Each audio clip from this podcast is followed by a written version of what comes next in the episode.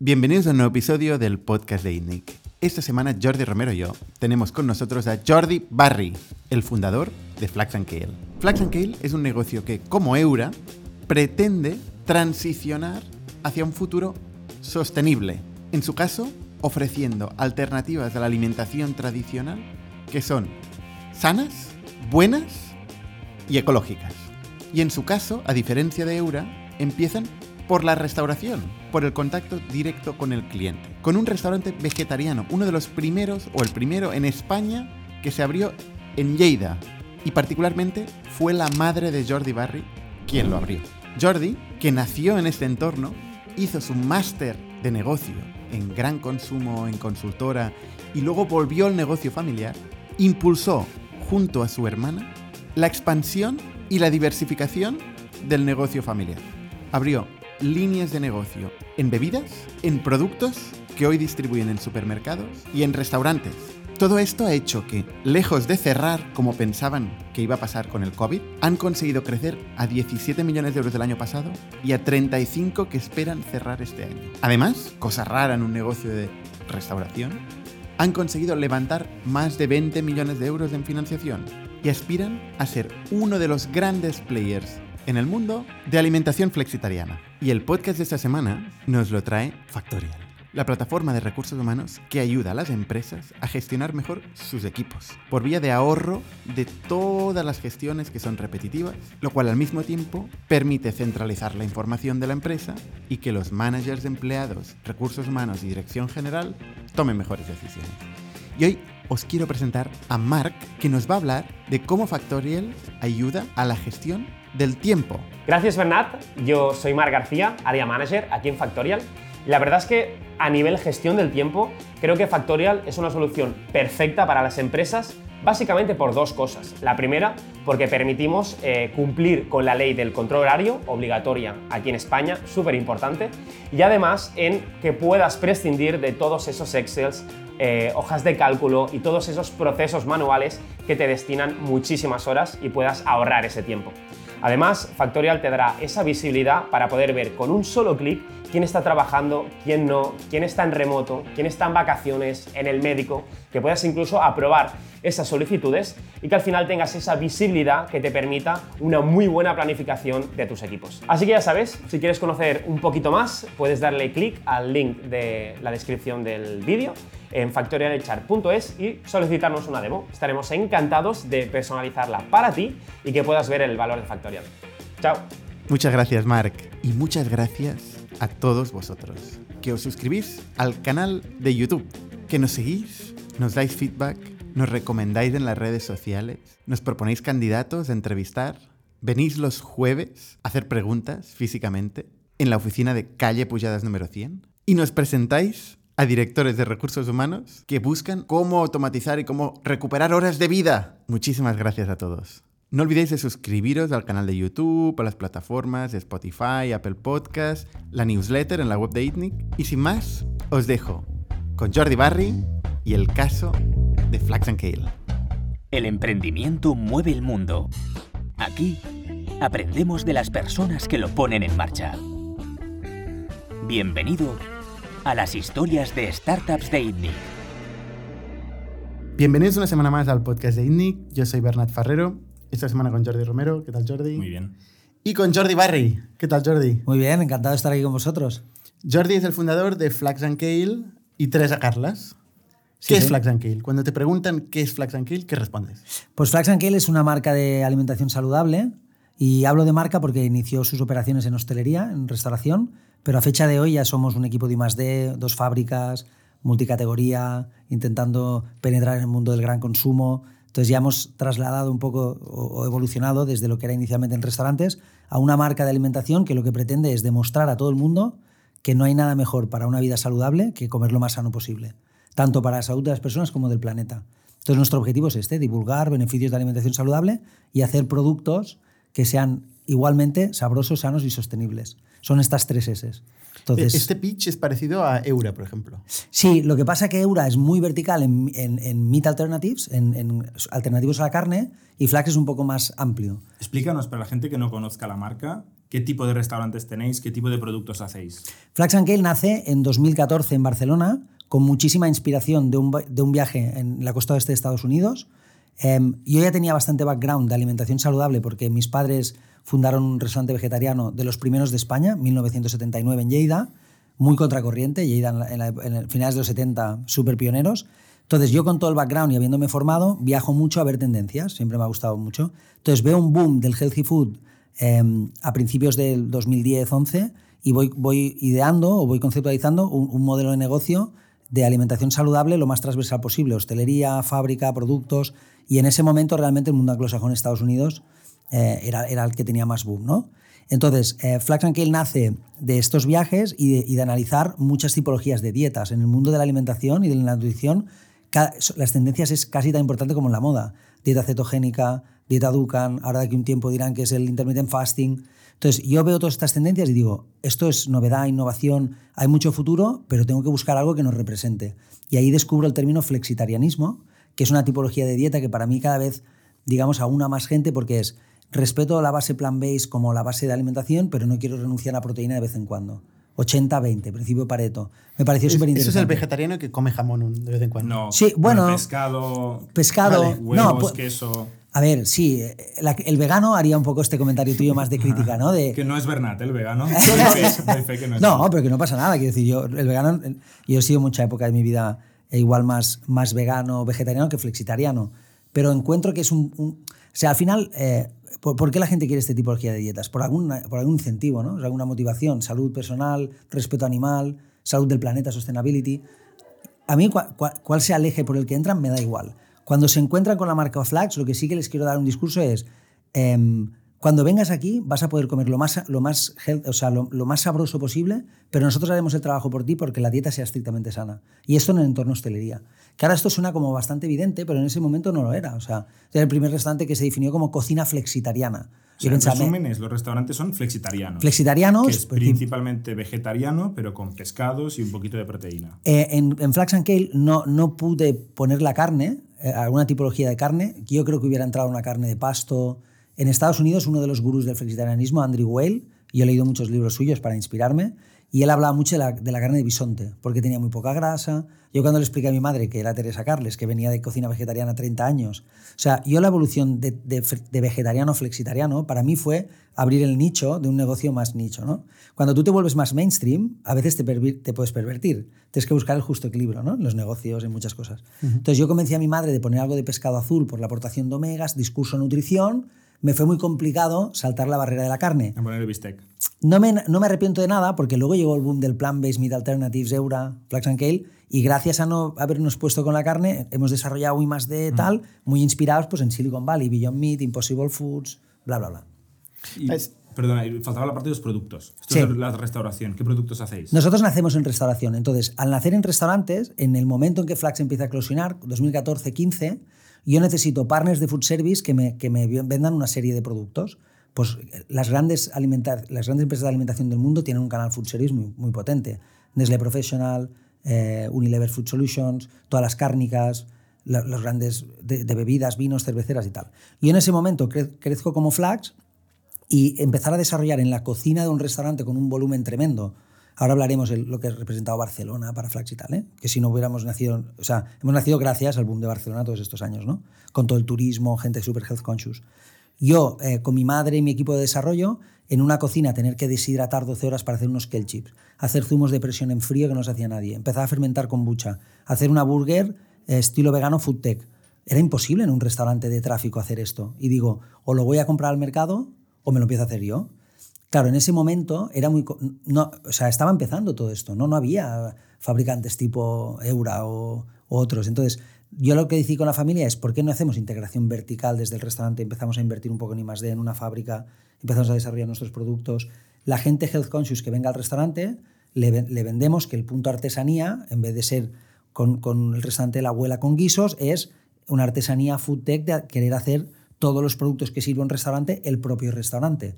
Y este es el salto un poco. O sea, es de que yo ya hago la inversión en desarrollo para que el restaurante sea muy diferencial y luego veo que otros operadores de hostelería, supermercados ven esta tendencia y dicen, oye, Flax, ¿me, ¿me puedes vender parte de tus productos?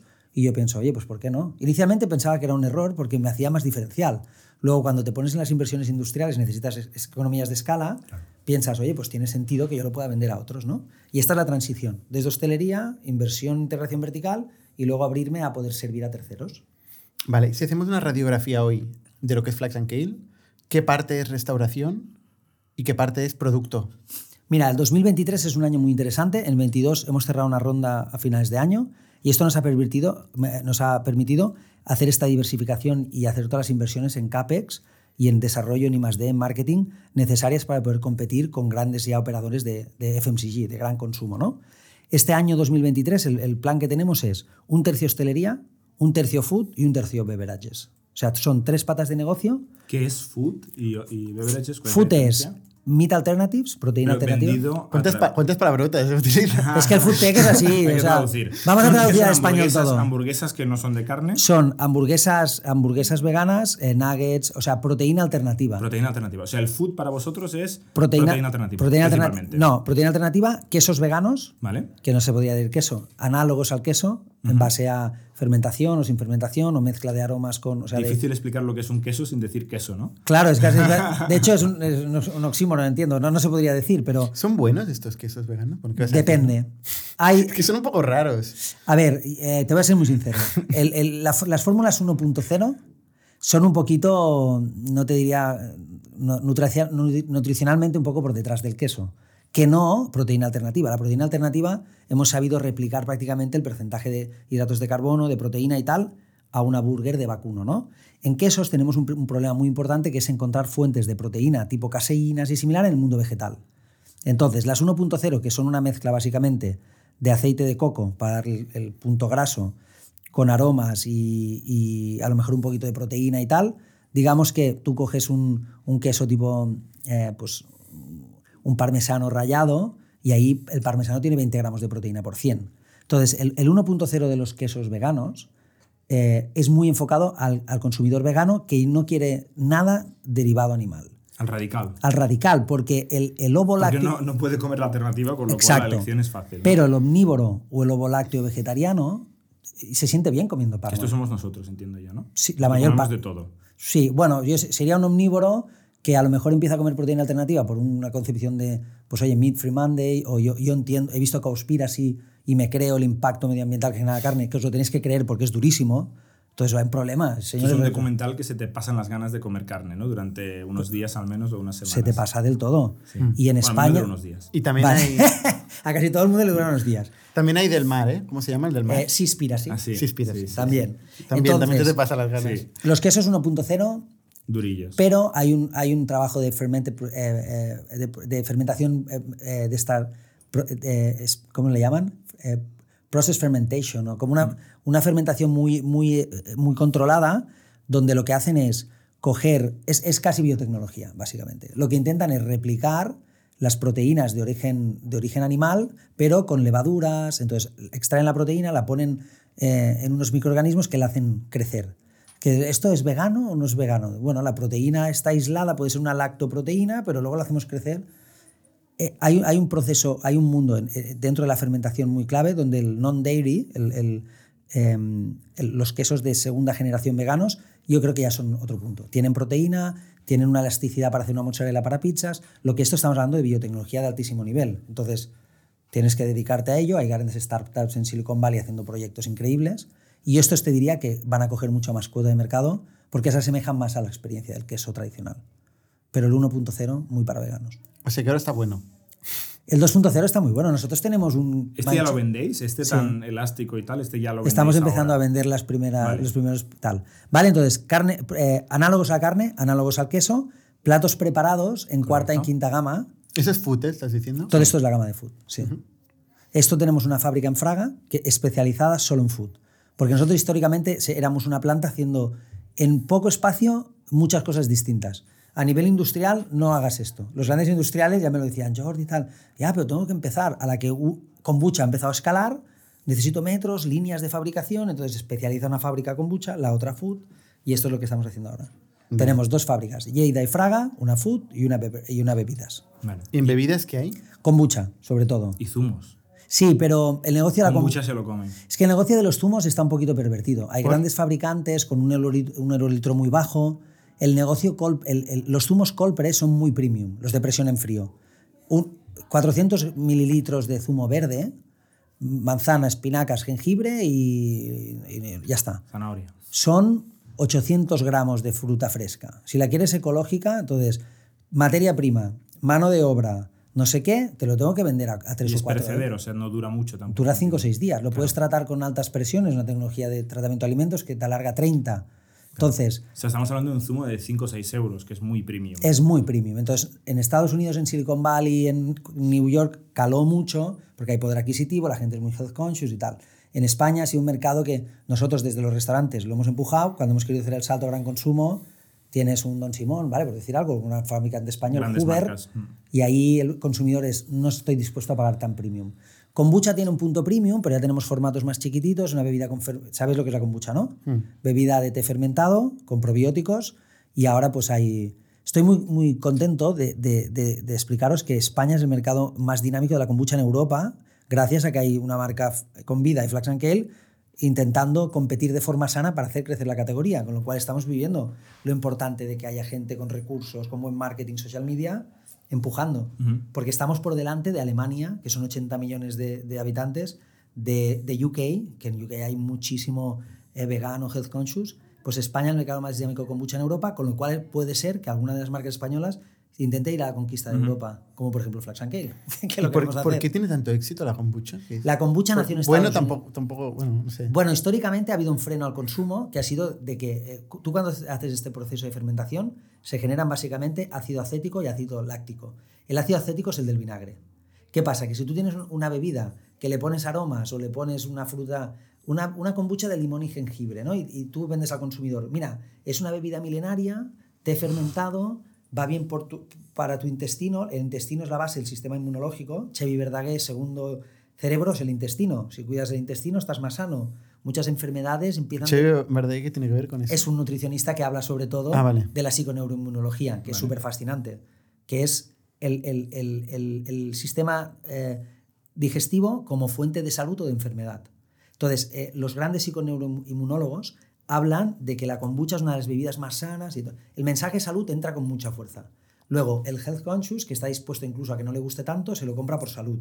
Cuando quieres ir a la gran masa, lo prueban y dicen, hostia, esto es vinagre con limón, eh, a mí no me gusta el vinagre. Entonces, Flax and Kale, que, que detectamos esto y tenemos un banco de pruebas, que son nuestros restaurantes, que si algo no está bueno lo sacas de la carta y pruebas otra cosa, nos dimos cuenta, y como teníamos el negocio de zumos de presión en frío, que teníamos que fusionar estos dos mundos. Lo mejor de los zumos con lo mejor de la kombucha.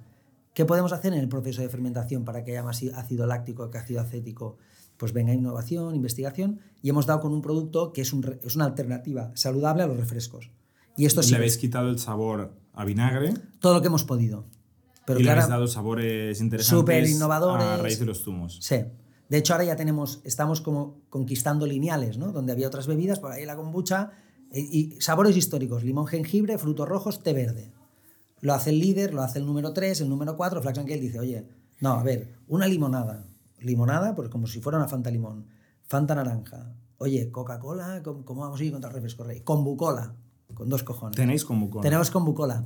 Oye, no es la Coca-Cola. Pero bueno, es que no lleva colorante caramelo, es de 150D, no lleva azúcar refinado, no lleva eh, cafeína. Es una Coca-Cola, mu- es un refresco de cola muy healthy, sí, lleva probióticos. ¿Y, y te gusta más vender kombucha porque cuesta menos o porque se vende más caro?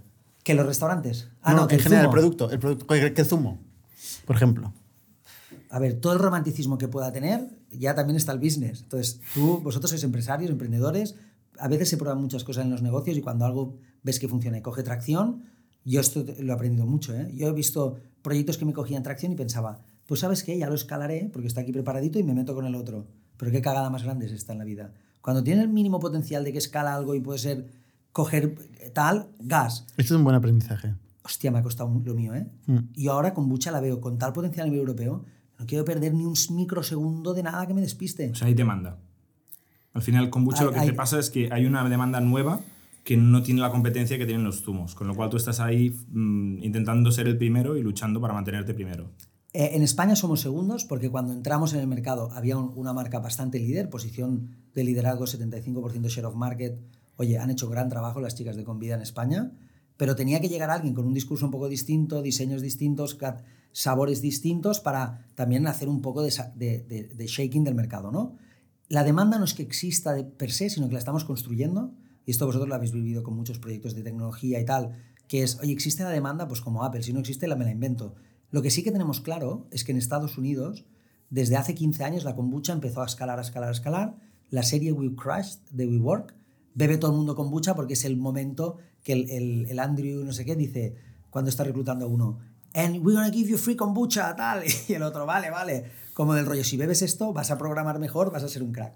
En Estados Unidos hubo un megaboom con dos marcas y se han inventado un negocio de 1.2 billón. Y en Europa nunca ha escalado ¿Quiénes son estos? GT's Kombucha ¿Vale? y Health Aid. ¿Vale? Son dos fabricantes que se reparten la mitad del negocio en Estados Unidos. Tienen un modelo tan tradicional, producto fresco, super premium, tal, que no han hecho el salto a Europa por, supongo que, no sé, ¿Y menos mal, menos mal.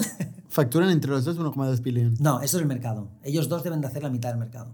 500, 600 millones entre los dos. Solo en kombucha. Solo en kombucha y en Estados Unidos solo. No Entonces, ¿qué pasa? Que Estados Unidos en, en- en- en muchos temas ¿no? de business marca la pauta y la tendencia. Y aparte muchos años eh, ahead. Eh, la kombucha, todo el mundo visualizaba, tiene que llegar a Europa, como mínimo a Londres, como mínimo a las grandes capitales europeas. Pero no ha acabado de coger tracción hasta que 15 años más tarde, bueno, ponle 10, en España, unas chicas que viajaron a Estados Unidos, a California, a, a, a- a Sydney, y luego la gente de Flax, que Barcelona hay mucho turismo y health conscious y pedían kombucha, hemos generado un entorno de mercado en el que ahora decimos, oye, que nosotros queremos replicar lo que ha pasado en Estados Unidos y estamos preparados, tenemos pasta, porque hemos levantado una ronda, tecnología, producto, tal, ahora vamos a generar esta demanda. Porque la demanda, eh, estamos en el 4,1% de los hogares en España, según datos de TNS. Hostia, ¿La kombucha en general o sí, Flax and Kale? la kombucha en general. Pero no- 4% me parece mucho, ¿no? No. De toda España. Ya, pero teniendo en cuenta que me imagino que Barcelona y Madrid Ah, sí, un sí. porcentaje bastante Me- me más parece alto. muchísimo. Sí, me parece muchísimo. 4,1 por. A ver, eh, TNS es una fuente de datos muy importante para gran consumo, alimentación sobre todo. ¿eh? 4,1% de los hogares españoles ya consumen kombucha. Pero estamos hablando de 45 millones, son 2 millones y medio de hogares, ¿no? El 10 serían 4,5, 2,2 millones de hogares. Hombre, el- los a ver, en gran consumo significa mass market. La, la Coca-Cola está en el 100% de los hogares, 99. Eh, la carne, 99% de los hogares. Los yogures, 99% de los hogares. Es mercado masivo de diario de la guerra de los supermercados. Es un negocio en España de 120.000 millones, el gran consumo. ¿Y la kombucha? Eh, datos muy interesantes. 2021, 2 millones. 2022... ¿De qué, de euros o de Perdona, kombuchas? 2020, de euros. De euros. 2021, espera, 2020, 2 millones. 2021, 10 Ujú. por 5. 2022, 21. Y ahora vamos a por el 2023. O sea, ¿Eso es el tamaño de mercado o, o de vuestra España, facturación? es- el- la facturación del mercado de kombucha en España, solo gran consumo según Nielsen, que es la otra Pero, fuente de datos. pero, claro, o sea, Va así, es un, es un pero cohete. esto es muy poco comparado con los 120 mil millones que has dicho de tamaño Es nada. Claro, Claro. pero no es el 4%. No, Es el nada. no. El, el 4% de los hogares españoles consumen kombucha. Y el, el- el, eh, si comparo con los refrescos, son 25 millones versus 4.000 millones los refrescos en España. 5.000, no me equivocaría, algo así. Es todavía un nicho. Está creciendo muy rápido, hay mucho interés, hay dos marcas, hay más pequeñitos entrando y es, bueno, eh, eh, vamos a ver, o sea, si lo importante es que alguna de estas marcas salte a nivel europeo, coja el brand awareness necesario para, para poder... sí, Ah, hace, hace unos podcasts, unos cuantos podcasts, tuvimos a Mercadona aquí. que Ah, nos- ¿sí? Sí, que nos contaba eh, que ellos son uno de cada tres euros gastados en alimentación, en grocery, en, en, Es así, en 30% España, es ¿no? Eh, entonces, ¿vosotros estáis en Mercadona? Nosotros, no, Mercadona no tiene todavía ninguna kombucha. Si tiene alguna que sea Flax and Kale, ya se la he presentado muchas veces, espero que sí. Pero sí, ya estoy vendiendo a Mercadona, División Food, la del medio. Le estamos vendiendo el nugget vegano. O sea, los platos preparados. Eh, hemos empezado con un, con un proteína alternativa, Vale. Nugget vegano, estilo, nugget estilo McDonald's, 100% plant-based. ¿Marca Flax and Kale o Marca marca, Hacendado. Mercadona? Hacendado. No había forma de entrar Flax en este momento. eh, Qué fuerte, ¿no? Que hagáis marca Hacendado. A ver, ¿por qué hemos hecho marca Hacendado para Mercadona? Eh, negocio de los nuggets veganos en España antes de, de este movimiento. 5 millones de facturación, 250.000 kilos, Eura 80% share of market. Con el movimiento de Hacendado, yo creo que se duplicará el mercado de 5 a unos 10, 12 millones y... Y, y, habrá sitio para más. Bueno, generará sitio para más. Generará prueba de producto, generará economías de escala, me, me llena la línea y luego que es un cliente para mí que, que está apostando en plan-based, ha valorado mucho nuestra capacidad de innovación y la calidad, nos ha puesto en un tendering a nivel europeo con los grandes fabricantes plan-based y ha ganado una marca que en el momento de hacer este paso industrialmente no éramos los mejores, sí igual en I+.D. y sí en demostrar que está Teresa Carles detrás, que está en los restaurantes. Era un proyecto muy interesante para nosotros y queríamos estar en un... Porque en os pagaba el CAPEX, básicamente. No, porque es un negocio que, a ver, Mercadona eh, es win-win, ¿eh? o sea, es, es, un negocio muy de cartas bastante abiertas y ellos quieren ganar y te dejan ganar a ti como fabricante. Lo que pasa es que tienes que mantener la calidad, tienes que, que, darles el margen que ellos te piden, pero... ¿Tienes un compromiso multianual o no? es que esto yo creo que depende de cada uno, ¿no? No sé lo que firman los otros proveedores. No, es que no me quiero aventurar, ¿eh? pero yo lo que te puedo hablar es de mi experiencia. ¿Y, hay margen? Hay margen para ellos y para nosotros. Vale. En el gran consumo no hay un margen terrible. Pues a lo mejor lo tiene Ferrero o Coca-Cola, pero estos son marcas Platinum, Mega Premium, son los reyes del mambo. Luego, el negocio de alimentación, la industria cárnica, la industria de la bollería industrial, la industria de los cereales, de los frutos secos, es un negocio de volumen, de integración vertical, de economías de escala, no de márgenes ultra mega tremendos.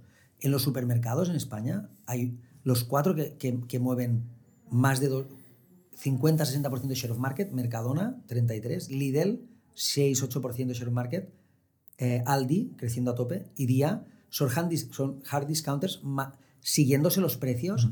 No, no, no son negocios de margen, son de volumen. Pero pues, se puede hacer negocio, claro. ¿eh? Por eso estamos. ¿Cuánto factura Flex Kale? ¿Cuánto facturará este año 2023? Estamos en transición desde los 17 hasta los 35 millones. En este camino. ¿Este año queréis facturar 35 millones? Sí, entre 30 y 35. hay, un sesgo de los emprendedores que cuando preguntas hechos te responden futuros. Lo hacemos todos. 17, 17 2022. Pero es que, claro, tenemos una categoría que está creciendo. Yo, Food, nosotros, Food, 2021, 500.000 euros. 22, 5 millones. 23, aspiramos a hacer 20. Porque Food es, tenemos las líneas industriales. O sea, el negocio de gran consumo no es una línea parabólica, son escaleritas. Tú estás vendiendo a Bonpreu y a Medje de repente un día te dice Carrefour, oye, ¿puedes venderme una kombucha? Subes, pam, subes, pam. Entonces, aquí la clave es que no tengas muchos escalones que se te alargan en el tiempo seis meses, porque entonces estás jodido y te jode el plan. Normalmente suele ser rolling forecast. O sea, tú has dicho, en este periodo voy a facturar esto y dos proyectos se te van al enero, del año que viene. Pero mientras los tengas y, y mientras no te flipes en contratar demasiada gente ante, antes del Baron Rey y todo esto, ¿no? Esto también nos pasa a nosotros. Porque vosotros tenéis venta directa. ¿Tenéis algún canal directo? Sí, de los, restaurantes. Restaurantes, pero no tenéis, por ejemplo, En Food and Beverage tenemos un e-commerce donde hacemos D2C. ¿Qué pero pasa? es poco, poco Es que es muy poco porque ¿cómo compito yo con un supermercado que tiene también mis productos? ¿Qué, o sea, ¿cuán fiel, cuán fan de la marca tienes que ser para mm. entrar a comprar kombucha, zumos, carnes veganas y quesos a Flax? Y entonces, ¿qué haces? Entras también en la web de Eura, entras también en la web de quién. Es mucho más cómodo entrar en la web de Mercadona si es tu marca favorita o de Bonpreu Sclap y hacer la compra y te la, te la traen a casa. Es muy difícil para bajar a la calle a cualquiera de estos que tendrás. A ver, yo, la pregunta está, yo, me la he hecho muchas veces. Las marcas food tech se, se empiezan a invertir en D2C. Y dices, vale, muy bien. Las top, las marcas, las 10 marcas más importantes de alimentación en el mundo, eh, fabricantes, ¿eh? Nestlé, Kraft Foods, ¿cuántos tienen un D2C alucinante? Ninguno. Bueno, pues si facturan 200.000 millones Nestlé, lo habrá intentado, ¿no? Pues ellos no tienen supermercados y no tienen D2C. Mm, es difícil. Tienes que hacer una propuesta de valor, modelo de suscripción, tienes que hacer algo que, ya es otro negocio. ¿Y Amazon? Amazon, em, es interesante estar en Amazon, hay volúmenes importantes. Estamos negociando con ellos para entrar. De hecho, hoy, llegando aquí, he recibido un mail. Eh, sí, te piden... Te piden Primicia. no, pero te piden certificaciones potentes de, estas de, de, calidad, seguridad mm. alimentaria, IFS. O sea, es un proceso. ¿eh? hacer una inversión en CAPEX tipo fábrica industrial y con, el, con la presión un poquito de crecer de los, del startup y tal, Los negocios de, de alimentación, eh, los grandes actores de España de alimentación, son negocios de generaciones, no- normalmente núcleos familiares. Que Alguno- en principio era el vuestro, era el caso del vuestro. nosotros, Pero si ahora le hubiera- habéis dado una vuelta, ¿no? si no hubiera sido por la pandemia, a lo mejor no somos tan startuperos y no entran inversores. Pero la pandemia pasó y nos cogió.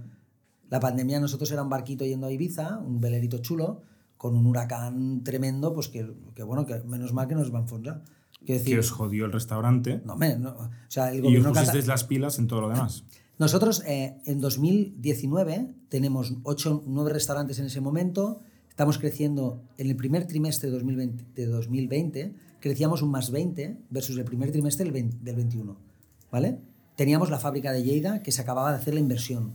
Estábamos En preparados. teoría esa fábrica era para alimentar los restaurantes y ya está. No, ya, ya había la idea de diversificar a gran consumo y la habíamos hecho un poco más sobredimensionada Vale. para hacer este paso, pero el core business era restaurantes. Y entonces pues llega esta pandemia tan tremenda, eh, una cosa acabaron- acabó siendo las restricciones catalanas, que se alargaron más que las madrileñas, por ejemplo, pero todo mi core business era el centro de Barcelona, no hay tráfico del aeropuerto de Barcelona, no hay turismo, No hay turismo. y entonces nosotros caímos 50%, Porque en aquella época, ¿cuál era el split entre hostelería? 100% hostelería. Era 100% hostelería en 2020. 2020. Claro, es que nosotros este año, de los 33 millones, 20 van a venir de food and beverage. Entonces, esto es muy importante. O sea, es como... O sea, os ha obligado a diversificar, a abrir nuevas líneas de negocio y menos mal. No hay mal que por bien no venga. Claro. O sea, ha sido la gran oportunidad de nuestras vidas, aunque el core business ha sufrido tanto que es, es un... Es un Ya. ¿Sabes? Y, y- Agridulce. es agridulce. Es, Como es- la kombucha. sí. Pero es muy interesante porque es que es esto, la vida tienes que ser. No sabes por dónde va a venir, pero la oportunidad de tener estos inversores actuales, el talento que hemos podido reclutar. ¿Cómo es este momento en el 2020 que viene el COVID, eh, en ¿cómo se llama? confinamiento total? Vosotros reunís con la familia, ¿no? Entiendo. Es muy duro este momento, es de los- el más duro de mi trayectoria profesional hasta el momento, trabajando para otros o para mí mismo.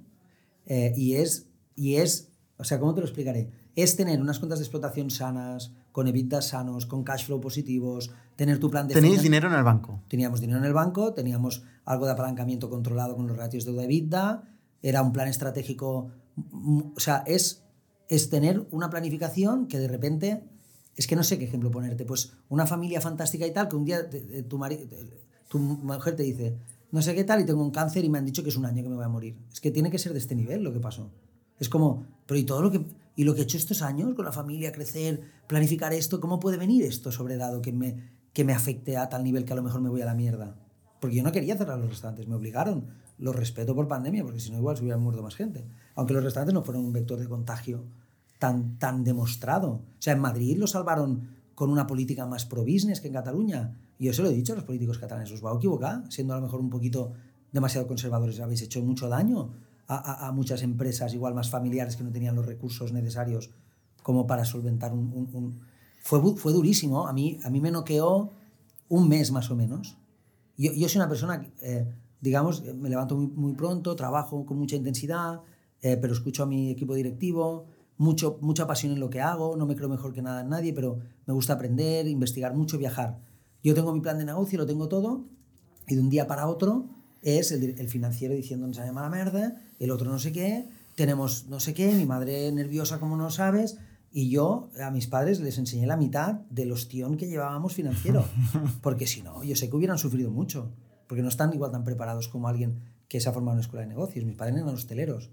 Luego yo tengo un knockout de varias semanas, que yo me acabo aislando en Gabamar, delante del mar, como mínimo, pues bueno, tal, y en un apartamento de la familia, y de repente un día, eh, ERTE 100% de la compañía, la fábrica, o sea, ¿cómo voy a...? O sea, si no, no hay... Porque acababais de hacer la inversión en la fábrica. Claro, estaba recién inaugurada, tío. Es ¿Con, que es con financiación propia o con, Mitad y mitad. con deuda? mitad y mitad.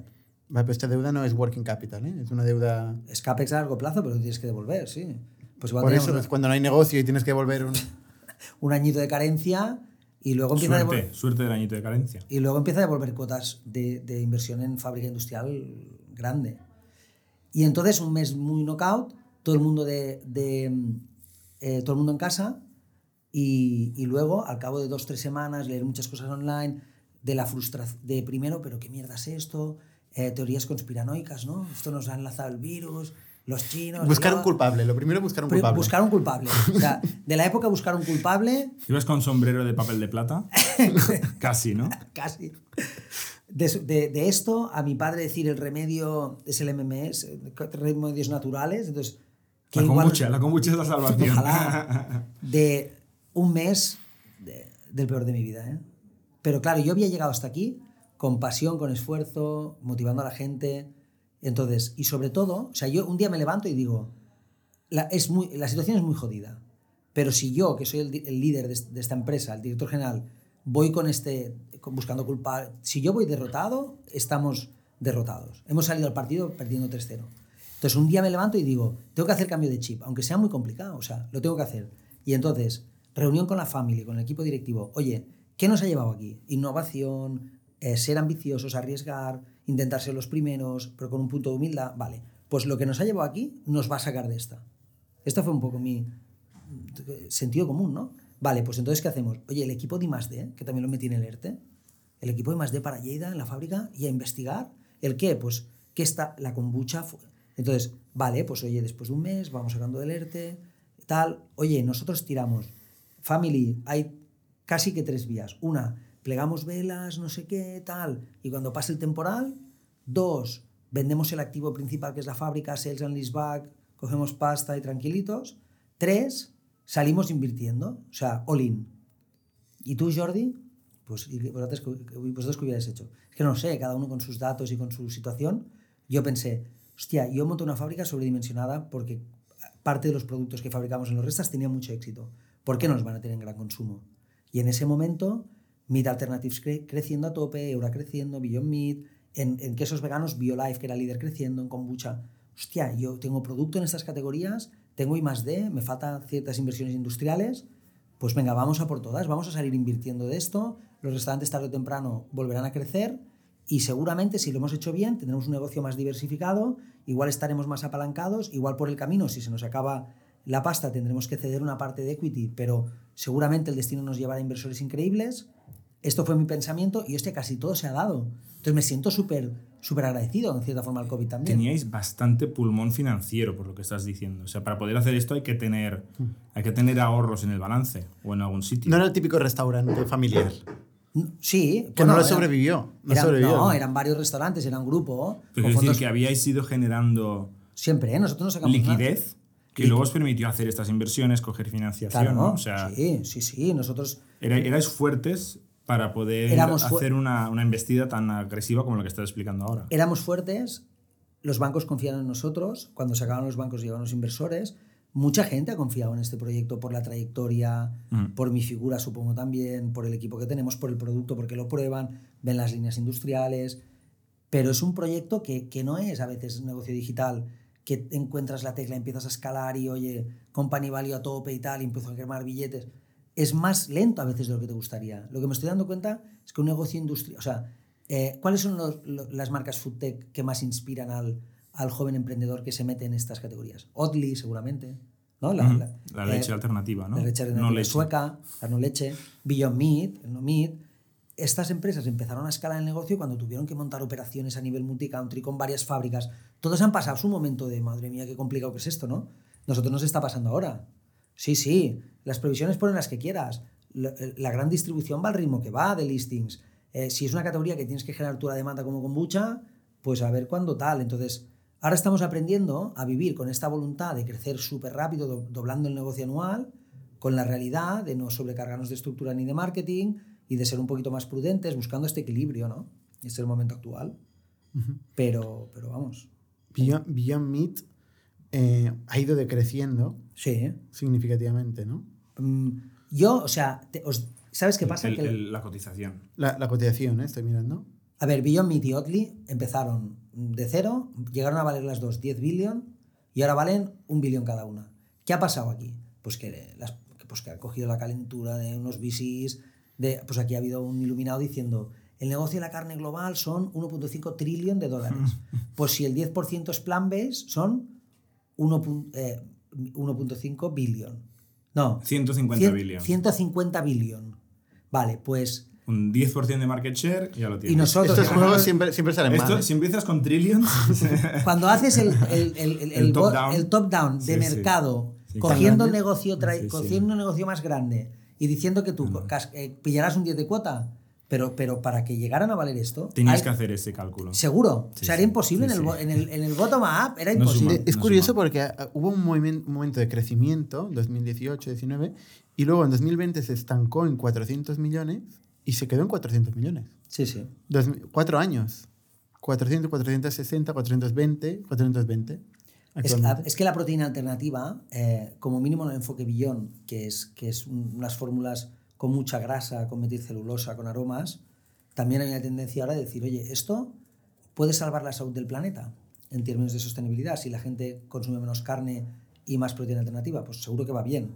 Y a nivel de salud, ¿qué es mejor? ¿Esta hamburguesa que te imita sabor, textura, carne o una de, de verduras con soja y avena que hacía Teresa Carres hace 30 años en Lleida, mi madre? Pues Pero mucha te- gente has está hecho, la pregunta, has hecho la pregunta ya un poco, o sea, o una hamburguesa con químicos y, y Hmm. cosas para que dure y que tenga aspecto de gusto de, o sea, Claro. eh, Puede ser las- todo. Puede ser que sea buena y que sea sana y que buena, no sea para, carne. buena para la salud, buena sea para el planeta. buena, sana y que no sea carne. ¿Es posible esto? Es posible, que, es posible que sea una hamburguesa en base vegetal, plant-based, sana, o sea, buena para la salud de las personas, buena para la salud del planeta. Esto puede ser. Si me pides que encima tenga sabor, textura, tal, que sea imitando Eso es la carne, ya. es muy complejo. Porque Pero- estamos pero haciendo es- mime- mimetismo. Para que sea rica hay que meter mucha química. Para imitar el sabor y la textura de la carne, hay que ir a ver la hemoglobina que lleva la carne, las grasas saturadas de la carne, buscarlas en el mundo vegetal. Es fascinante el proceso food tech de hacer una hamburguesa que yo te Pero intente. lo que dice Eura, por ejemplo, que estuvo aquí también en el podcast. Marc eh, o Marc, Bernat. Marc Coloma. Vale. eh, es que o sea, la gente realmente no, va- no se va a producir un cambio si es que la gente no ve que es la misma carne que, que Claro. ha comido hasta ahora. O sea, realmente no va, no va a haber el cambio real hasta que la gente no le guste y no se siente identificado con el, con el sabor que está acostumbrado. A ver, eh, yo conozco mucho a Marc ¿eh? y ah, le respeto mucho, le admiro. Hay cosas que las vemos igual, otras no tanto. Es competidor, ¿no? ¿O no? Sí, sí. vale. Sí, En este trocito de. en este negocio. trocito, pero a ver, ellos, están, ellos son el líder en España en proteína alternativa, tienen una comunidad fascinante Mm. y, y han hecho cosas increíblemente bien. Hay otras partes de su modelo de negocio que igual yo no comparto tanto. Yo soy mucho más fabricante y me gustan las fábricas y el CAPEX, a ellos no tanto. Pero cada uno va con su tal, ¿no? En el fondo los dos luchamos por lo mismo, que es que la industria tradicional alimentaria, que le ha dado igual la salud de las personas y del planeta a veces, toneladas de azúcar para los niños, refrescos azucarados, la carne, eh, la carne de pasto de una vaca, no sé qué, es muy mala para la salud. No te, los- no, te lo- no te voy a decir que es muy mala para la salud. La carne procesada, con nitrosaminas, con, con, con lácteos dentro de la carne, con es, esto, 2015, la OMS diciendo, es cancerígeno, señores. Están los estudios. que pasa? Que a la gente le encanta comer carne a nivel mundial. Entonces es una industria que arrasa con el medio ambiente, crece a saco. Por en España, 120.000 millones negocio de, de gran consumo, de alimentación. ¿Sabes cuánto es el, el- el- el value chain de la carne? De los 120.000 millones. Decir una cifra. España es muy cárnico, ¿eh? 60.000 millones es 30.000 de la carne, no sé cuánto de los piensos, no sé cuánto de, los químicos que le meto. O sea, España, lo que hacemos es criar animales, sacrificarlos, de tal, empaquetarlos, venderlos en España y sobre todo en Europa donde exportamos a saco. Oye, que da mucha riqueza territorial, que la empresa número uno de, de Girona es cárnica, la número uno de Lleida es cárnica, la de Murcia es cárnica. Entonces, que está muy bien, pero podemos hacer un negocio alternativo donde los animales los dejemos un poquito de lado y, y- y pensemos en la salud del planeta. En eso no nos encontramos Marc y yo. I mis padres, Teresa Carles desde 1979, deixeu als animals una mica de costat, que nos hemos pasado. Esto es lo bonito de lo que hacemos. Vale, ¿habrá el cambio cuando se imite sabor, textura, carne? No lo sé. Porque si realmente, si, si avanza mucho la tecnología y podemos sustituir la metilcelulosa por una sustancia que no sea una E, y pues igual sí que llegará el día, o, o a lo mejor no es solo plambes, la carne de laboratorio, que si, si tiene el, matiz- el, el mismo aspecto, textura, sabor, y no está haciendo el impacto medioambiental, pues igual es una muy buena inversión esa. Yo la vería con buenos ojos. Porque ya O sea, está en mi esto es discurso de la, la oveja Dolly en versión filete o hamburguesa, ¿no? O sea, coger células de un animal real y a Meter partir los de ahí bioreactores. ir produciendo más carne sin tener que matar más animales. Es Pero básicamente no es llega a ser oveja. No, no llega a ser oveja. No, no, ya lo sé. Ya Son la hamburguesa sola. Solo la hamburguesa, no la Es- oveja entera. O sea, es, produces la crecimiento, sí, es crecimiento celular dentro de bioreactores. Antes era carísimo y tal, y no tenía sentido a nivel de, de posicionamiento de precio. Ahora se ve que a unos De- esto vosotros no hacéis más de aquí. Vosotros No. es plant-based. Nosotros es que te tienes que especializar. Sí, sí, no, Y no, luego aquí eso las no tiene nada que ver. No tiene nada que ver, es otra dimensión. Esto es biotecnología. Hay Que está, se está invirtiendo mucho. mucho, mucho. Nosotros tenemos un inversor, de hecho, que es fanático, es, es vegano y es fanático de este espacio, Christoph. Eh, Mm. y, y ha invertido en foies, en bistecs, en pollos, eh, digamos, hechos Nosotros en te- laboratorio. Tenemos un foie vegano ahora increíble. Y yo, yo creo que esto tiene muchísimo sentido, porque va un poco al, al- Lo que no podemos es mirar hacia otro lado del impacto global que genera en emisiones de CO2, en deforestación, eh, el crecimiento radical de, de la ganadería intensiva. Quien esto se lo mire hacia otro lado se está equivocando. Luego, ¿qué pasa? Eh, es lo que os decía, en Lleida la, la industria más grande es cárnica. Hoy ha creado mucha riqueza, entonces busquemos un equilibrio. Pero, a ver, si España va creciendo la industria agroalimentaria de los 120.000, llegamos a 150.000 millones o 200.000 el día de mañana, si llega más inmigrantes y de los 45 millones vamos a los 50, a los 60, si hay un plan crecimiento España, si vamos como ahora, de 200.000, 100.000 millones será la carne. Y, y en Lleida ya no habrá más granjas. Y luego exportar a China. Esto es lo que yo digo, un momento. ¿Que tampoco no tenéis nunca suficiente en la industria cárnica? Pues sí, hay mucha riqueza. O sea, es necesario este cambio un poco de paradigma de nuestra relación con los animales, nuestro modelo de alimentación. Y ahí es donde estos proyectos, Euraflax and Kale, Beyond Meat, Impossible, todos nos encontramos en hay que buscar una solución a, a este, a esta crisis, a este problema. Y es bonito, igual que los coches eléctricos, van a intentar solventar un problema de motores de combustión, históricos, residuos fósiles, ¿no? Yo me lo miro muy similar.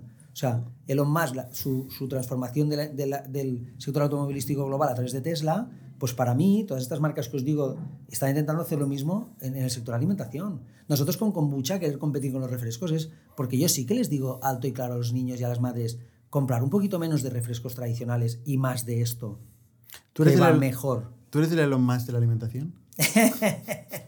No, tío, no tengo su capacidad. Es que hubiera estudiado más física, tío, tan de bo. Pero, me, pero sí, hombre, lo admiro mucho. Oye, vol- volviendo al, al, al año este en que tomasteis la decisión de empezar a vender productos y de diversificar, ¿no? Sí. En el año del, del COVID, ha- ha- has dicho que hicisteis un plan de negocio, Sí, eh, que levantasteis pasta de bancos sí, y que luego fuisteis a inversores. sí. ¿Cómo fue este proceso de, sobre todo el de ir a inversores, ¿no? Con una cadena de restaurantes, full restaurante en aquel momento, Sí, con la fábrica ya en marcha. Tenéis una fábrica en marcha que, que dices, me gusta mucho el CAPEX, has dicho, en algún momento has dicho esto. Eh, que normalmente los inversores, sobre todo los VCs, el CAPEX se van corriendo. No, me, me gusta el CAPEX en, en, en, en- la parte industrial, sobre todo si lo sé amortizar, ¿eh?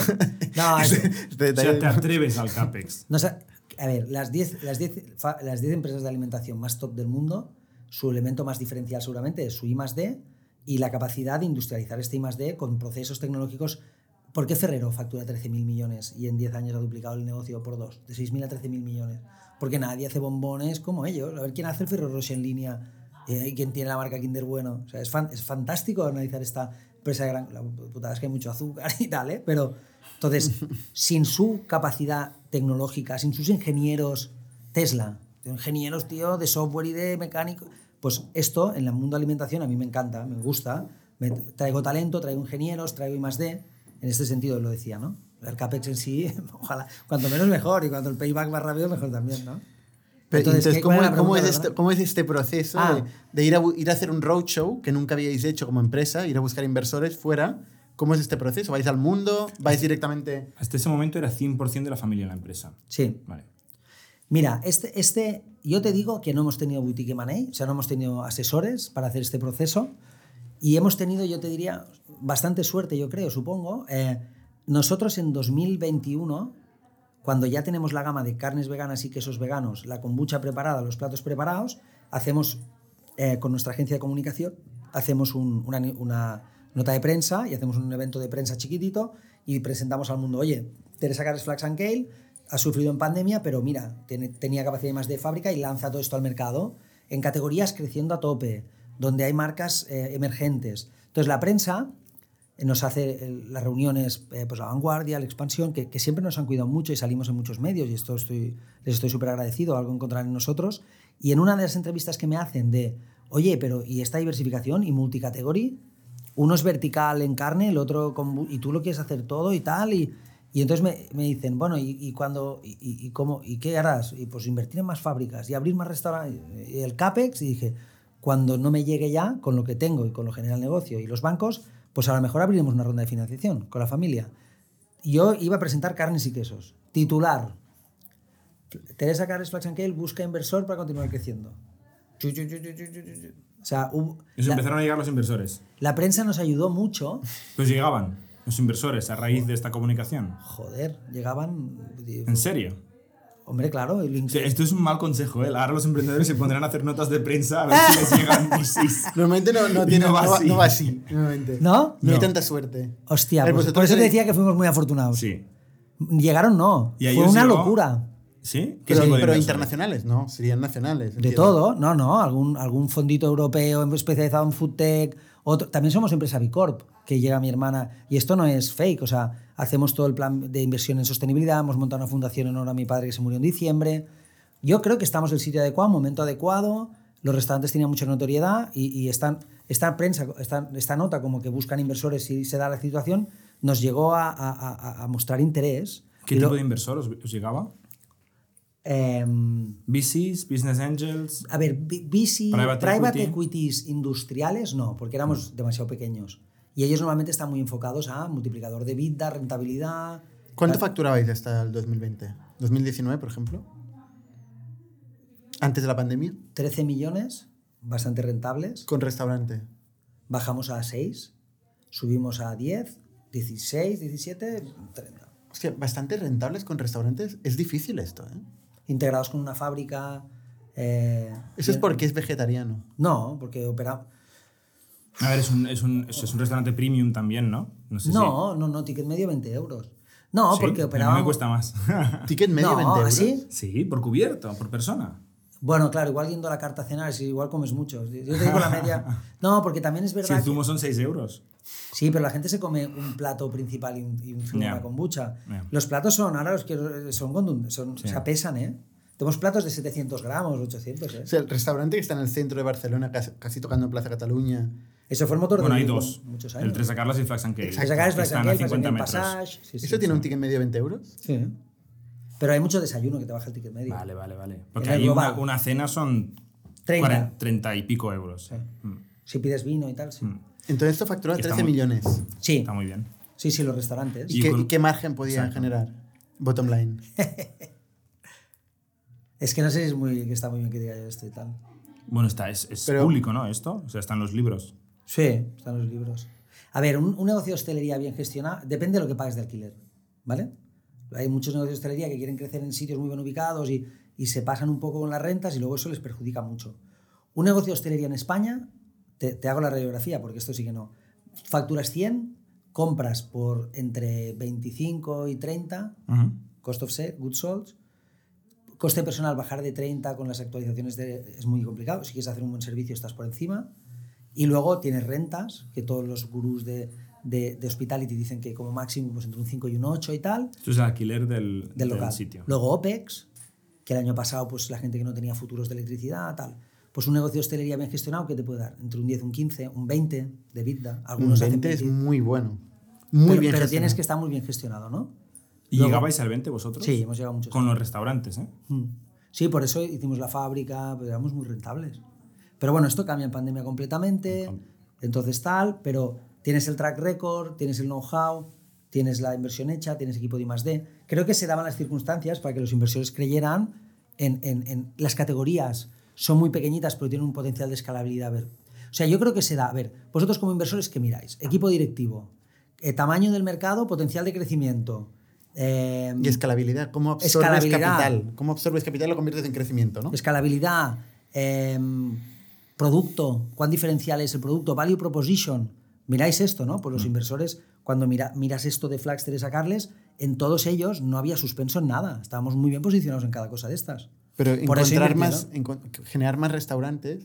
O sea, el éxito pasado no, es, no indica éxito futuro muchas veces en hostelería. O sí, ¿eh? Depende. No, pero- Si es que generas generas una marca fuerte, sí. Pero yo, no, pero yo, o sea, el, el discurso no era vamos a abrir 50 restaurantes y ya veremos si pasamos de moda. Era diversifiquemos, mira con mucha cómo va, ¿sabes? Y antes eh, he hablado con Dita Clip para preguntarle El por, que por qué invirtió, que tú has Vale. dicho, ¿por qué invierten los inversores? ¿no? Estaba- ¿Sabes? supongo que es uno de estos cinco, ¿no? Eh, no, ¿sabes? Bueno, un poco. ¿Sabes qué ha dicho? Dice, él invirtió, él quiere invertir en productos eh, que él consume mucho, en los que cree mucho y de los que se tatuaría la marca, literalmente ha dicho. Y le pregunta si se había tatuado ya y dice, bueno, bueno, bueno. O sea, te, debe, te debe el tatuaje. Didac Lee lleva, lleva en el móvil Flax and Kale y Vicio. Y vicio, correcto. Y va con Flax por el mundo. Pero no está tatuado todavía. No, no. Pero, pero eso, Nos o lo sea, tatuaremos juntos. Pero vosotros, la marca o las marcas que habéis hecho, la realidad es que tienen un impacto brutal, ¿no? O sea, Sí. viene gente, yo conozco muchos guiris que les llamamos aquí, ¿no? Eh, expatriados también les llama alguna gente, gente europea que vive en Barcelona. Y todos conocen Flax and Kale.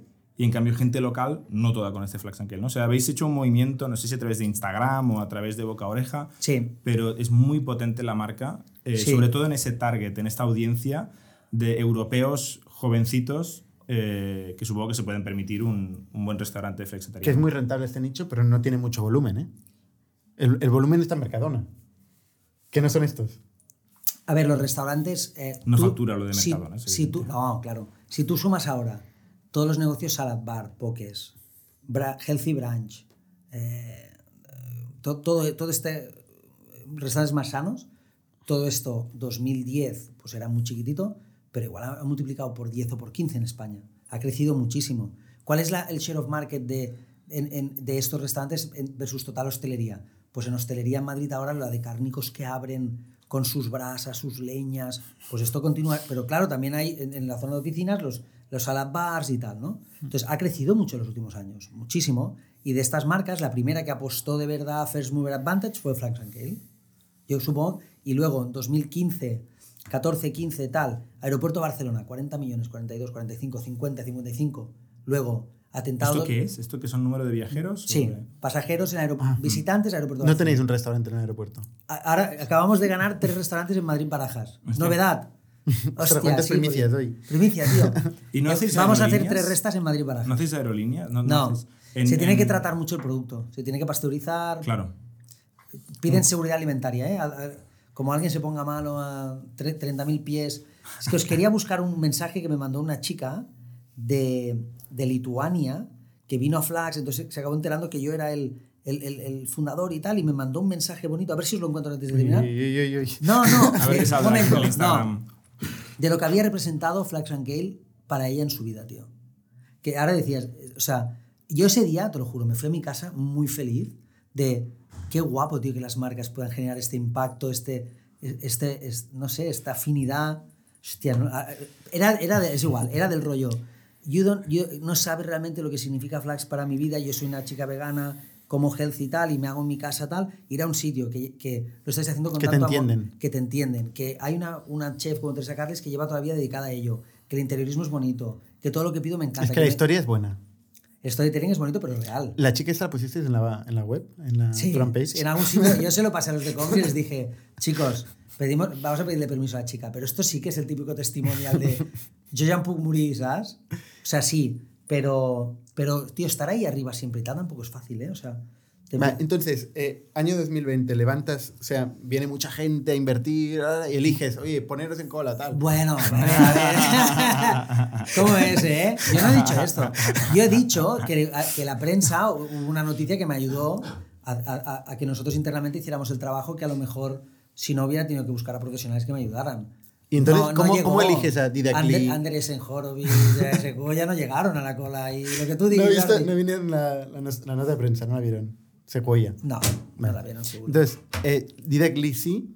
Didacli y Javier, pues ellos están, eh, ellos, ellos os explicarían más esto, ¿no? Pero básicamente tienen Galdana, que es fondo de fondos, con muchísimo éxito yo creo, son el PIS de los mejores VCs del mundo, es un exitazo haber conseguido esto bastante sorprendente.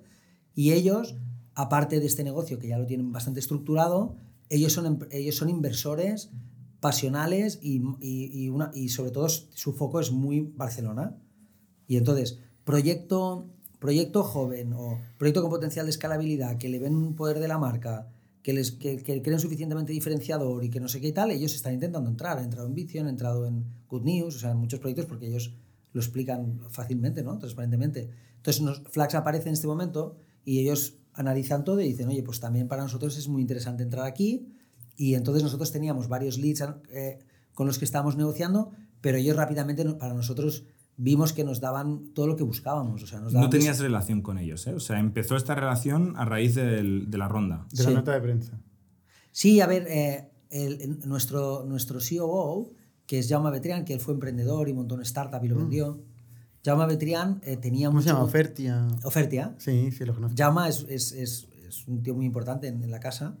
Y luego el CFO, eh, Nuno Alves, que viene de, de, de Deloitte y ha estado en, en restructuring y en, en muchos proyectos de Money Transaction Services en, en, las, en una Big Four.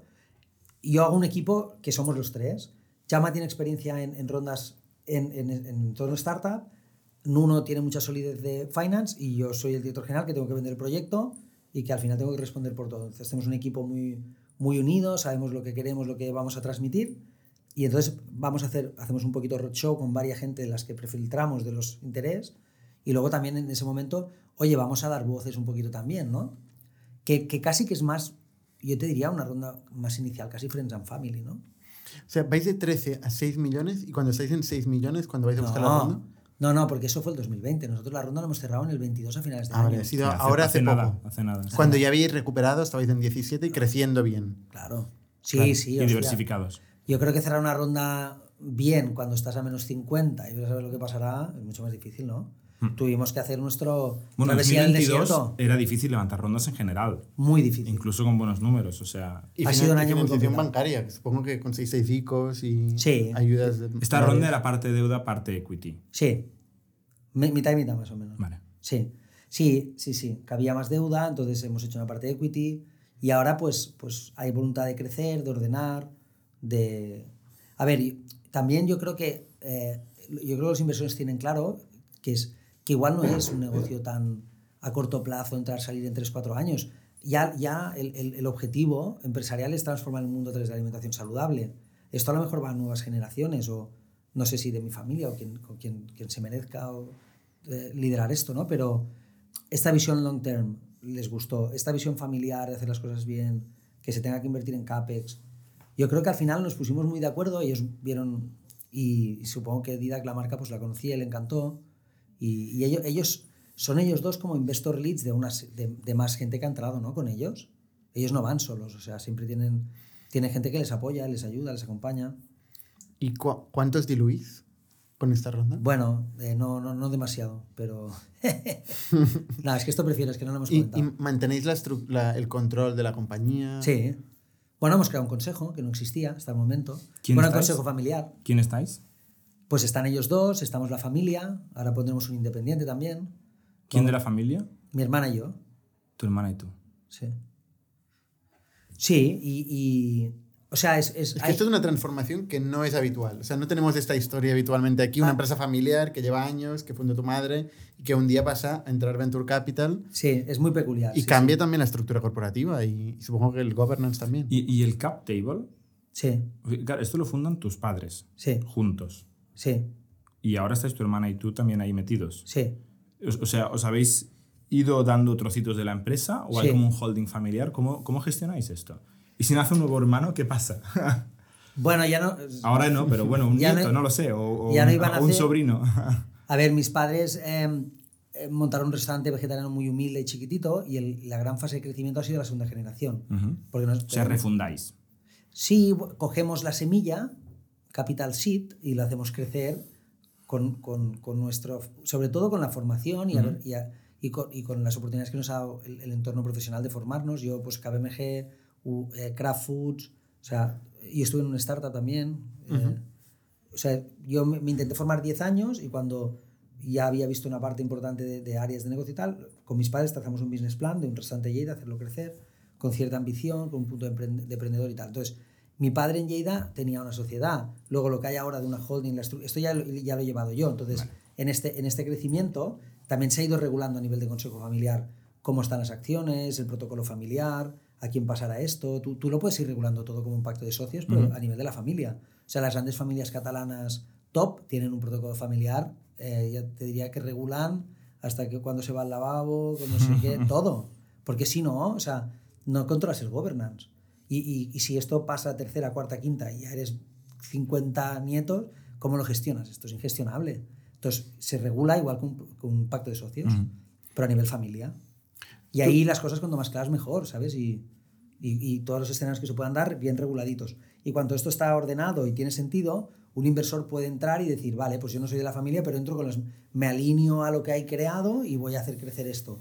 Y entonces ya es un shareholder hmm. que lo único que no es de sangre, pero en todo lo otro tiene las mismas... Porque ahora eh, vais a facturar este año 35 millones, este es el plan que tenéis, y, y queréis seguir creciendo. Sí. Eh, y, y el objetivo es, por ejemplo, vender la empresa. ¿Es algo que plantearíais? No lo sé. No, no, esto es muy complicado. A ver. O sea, yo, si, alguien, si alguien llega y te ofrece 100 millones de euros hoy, ¿tú vendes? No. No. No. Hoy no. Pero, a ver, eh, si, si, si con mi equipo directivo, ahora los inversores y tal, llega un día una oferta que es tan bestia que también decimos, oye, por el entorno de mercado y tal, igual estamos en un pico. Y los, o sea, yo creo que el, que el empresariado catalán hay mucho que han sabido vender en momentos increíbles. Hay super casos de éxito. Si tiráis de, de, de bibliografía, de historia, hay, hay gente que, Capravo, eh, Pan Ricos, hay ventas en momentos súper mega pico. Luego, yo siempre, yo intento aprender mucho de, los mensajes de la vida y de los grandes emprendedores, tal, ¿no? Si nosotros llega un día que llega una oferta súper heavy porque hay un, un, conglomerado industrial que Flaxan que Teresa Carles le hace pieza, tal, tal, tal, y llegan con un ofertón, ¿qué es lo más razonable en ese momento? Si es pues vender, ¿no? Quiero decir, lo que no voy a hacer es no vender por mi romanticismo de continuar siempre esta trayectoria familiar, no sé qué, y siendo el CEO. Porque igual todo lo que ha tenido sentido en un pasado que te han ayudado en momentos de pandemia y tal, si aquí estás siendo demasiado ambicioso o, no siendo astuto, entonces yo esto lo tengo interiorizado. Si llega el día en que veo que la propuesta no se puede decir que no, supongo que nos pondremos todos alineados en vender.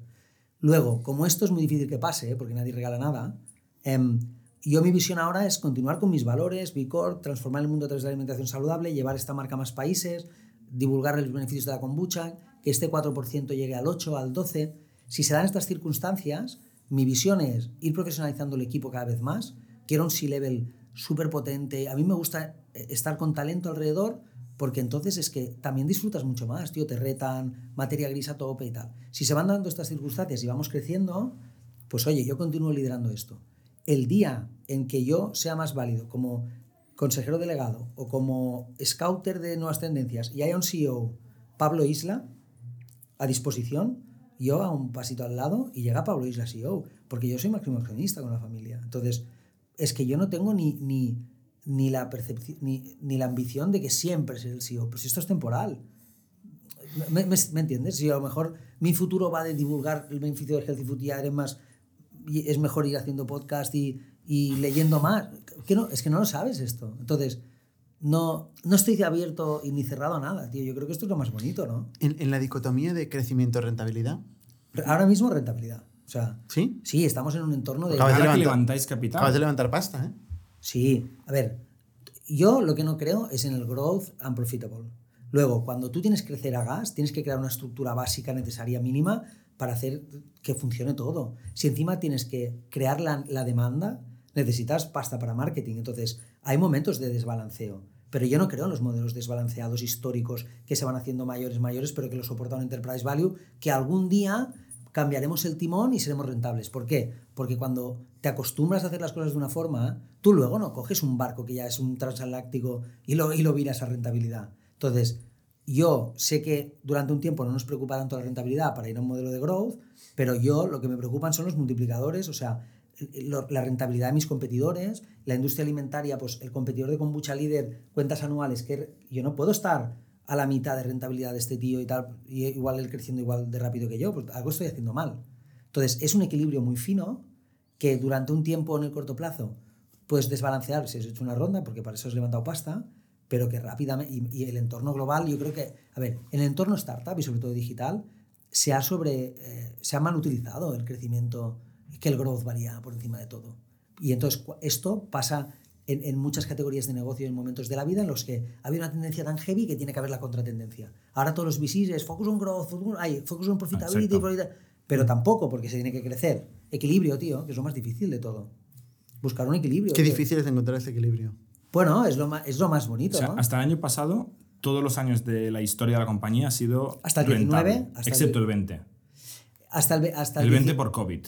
Hasta el, hasta el 19, rentable. Vale, el 20 por COVID. 20 en adelante, muy afectados por COVID, pero controlando las pérdidas que no se te hagan muy duras. Y luego ronda, crecimiento rápido y ahí buscando el ¿Y equilibrio. cuándo volvéis a la rentabilidad? Eh, depende, de la, de- depende de cuánto queramos hacer crecer la demanda. ¿Y cuánto queréis hacer crecer Pero la antes has demanda? dicho que lo tenía muy claro, ahora depende. ¿eh?